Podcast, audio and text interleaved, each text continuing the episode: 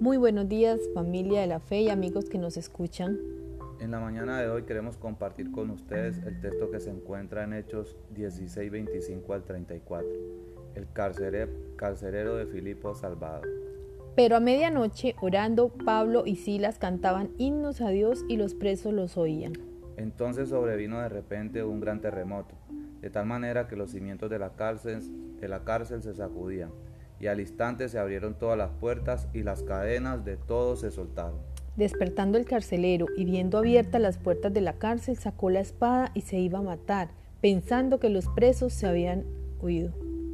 Mas Pablo clamó a gran voz diciendo, No te hagas ningún mal, pues todos estamos aquí.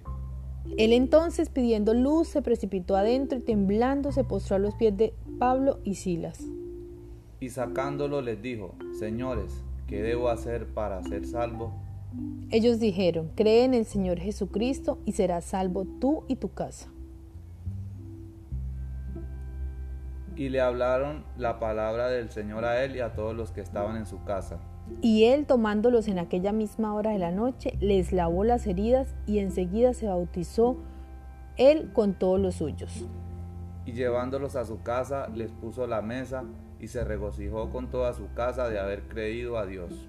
Queremos compartir con ustedes varios aspectos importantes a resaltar de este texto.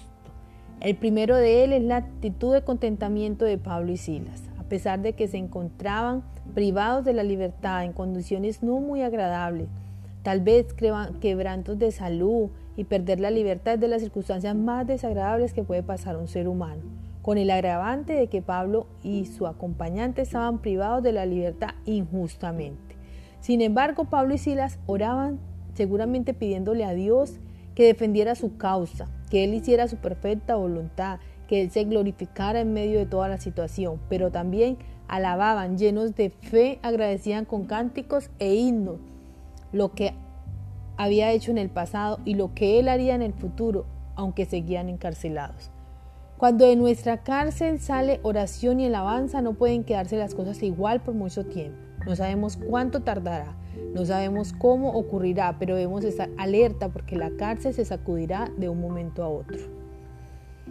El segundo aspecto que queremos compartir en esta mañana con ustedes es la compasión y el amor por los otros no desaparecer aun cuando atravesamos circunstancias adversas.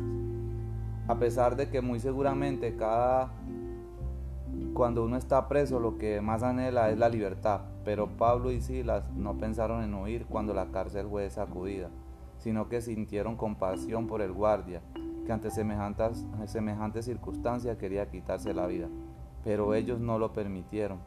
Pablo y Silas pusieron en segundo lugar su libertad por salvar la vida a su propio carcelero.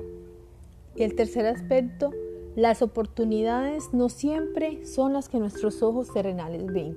Seguro la oportunidad que todos vemos era que Pablo y Silas podían recuperar su libertad sin ellos hacer nada, pero ellos no lo vieron así. En medio de esas circunstancias ellos vieron fue la oportunidad de ganar a su carcelero para el reino de Dios.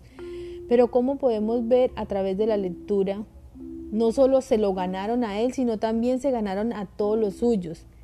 Dice en el capítulo 32, en el versículo 32, y le hablaron la palabra del Señor a él y a todos los que estaban en su casa. Y él tomándolos en aquella misma hora de la noche, les lavó las heridas y enseguida se bautizó él con todos los suyos. La actitud de Pablo y Silas, sin duda alguna, nos deja ver corazones llenos del amor y la misericordia de Dios.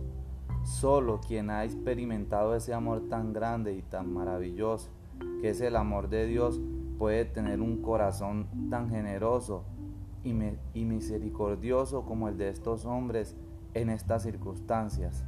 Nunca pensaron en su propio interés, siempre estuvieron dispuestos a que ese hombre que era su verdugo eh, no se hiciera daño y que lo principal era que este hombre también pudiera conocer de ese amor que ellos habían experimentado.